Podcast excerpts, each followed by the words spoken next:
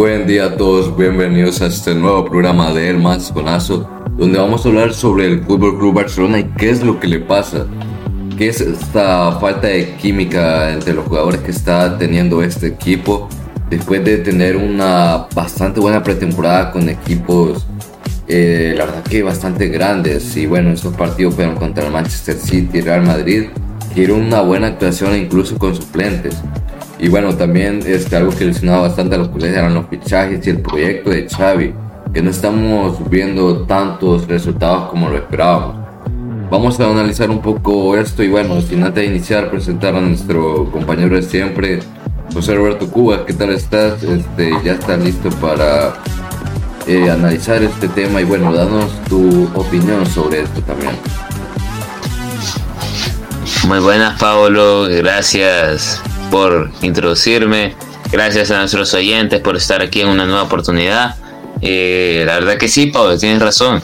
Eh, ha sorprendido este, este rendimiento un poco bajo que está dando el equipo de Xavi Hernández, el Fútbol Club Barcelona. Eh, la verdad que siento que tiene una plantilla para el Champions League. obviamente plantilla suficiente para la liga, que quizá va a ser lo que más van a pelear ahorita mismo.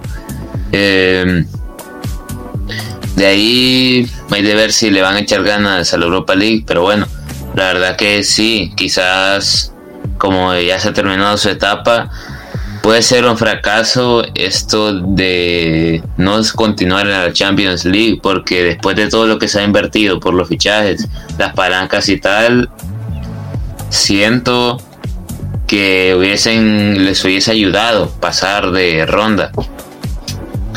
Pero bueno, sorprende que se hayan ido eliminados ya en octavos, ah no, perdón, en fase de grupos. Entonces, eso, ¿tú crees que el equipo tenga para ganar Europa League o crees que no llegue? Pues opino en varias cosas contigo, pero este, yo creo que, bueno, de hecho, eh, Joan Laporta lo dijo, este, su prioridad es la liga o sea, no creo que por dos años consecutivos quieran como prioridad la Europa League, pero este, vamos a ver, yo creo que la Europa League, este, bueno, la verdad que nunca es malo para la primera vez un trofeo, te puedo decir importante, este, eh, porque, o sea, de hecho el Madrid tiene dos, o sea, competencia le podemos hacer, así que yo me podría confirmar. Pero, o sea, yo creo que el Barça, por lo menos para ganar respeto con dos veces seguidas en Europa League, tiene que ganar, este, bueno, en este caso solo puede ganar una y dos y clasifica otra.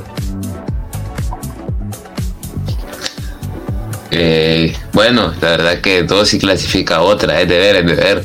Eh, eso de competencia con el Madrid era cuando creo que el equipo de que quedaba segundo o tercero se iba también a Europa League, ¿verdad? En la liga. Pero bueno, es de ver una segunda oportunidad para el equipo. 14 Champions tampoco. no sé, la verdad que para eso hay que llegar hasta el final.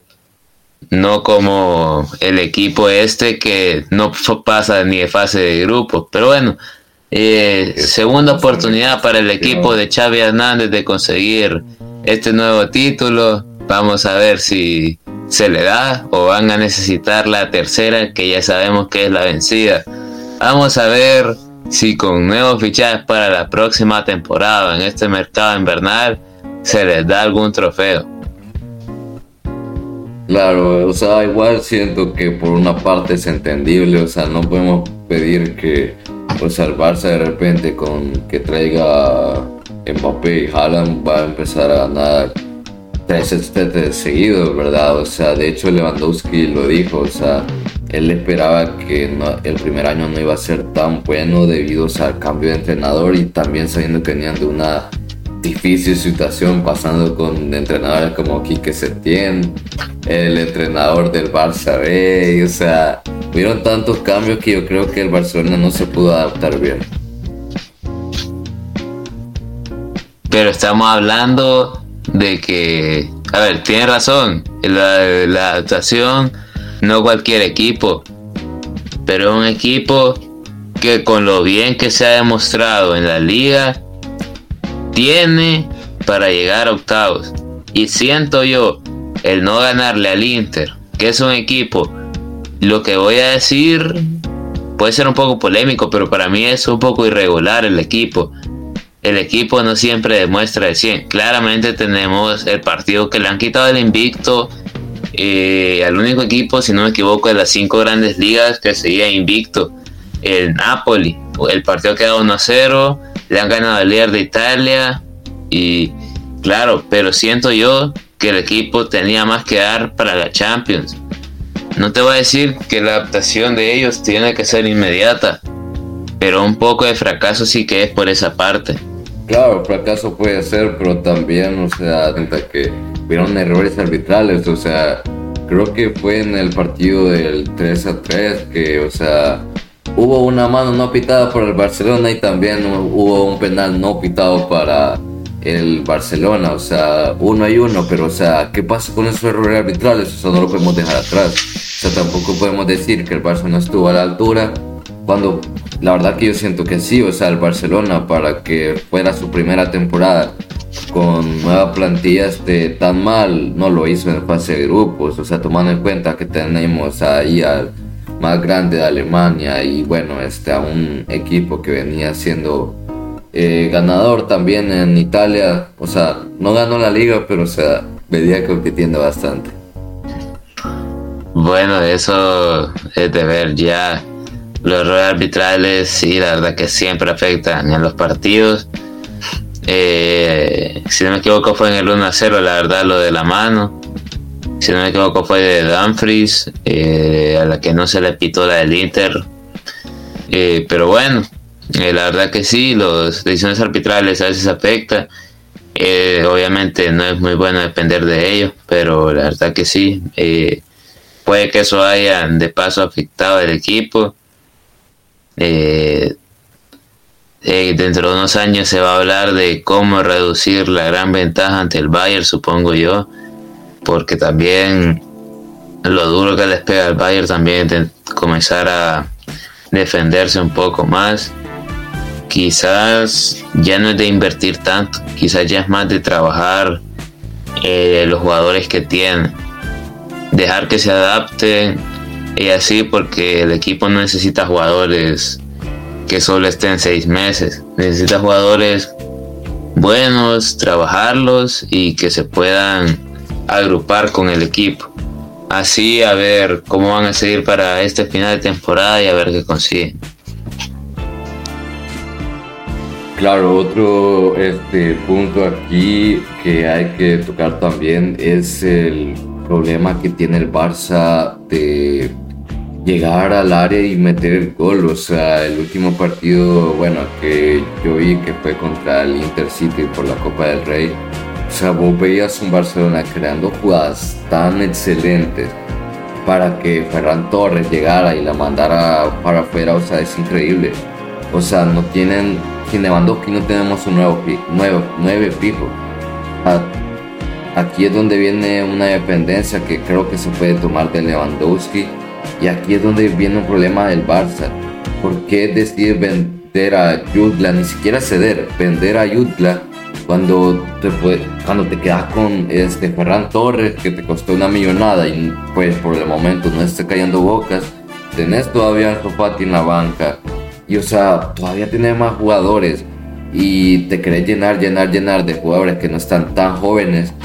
Y todavía tenemos a Depay también, otro caso que, bueno, su contrato termina este año en junio.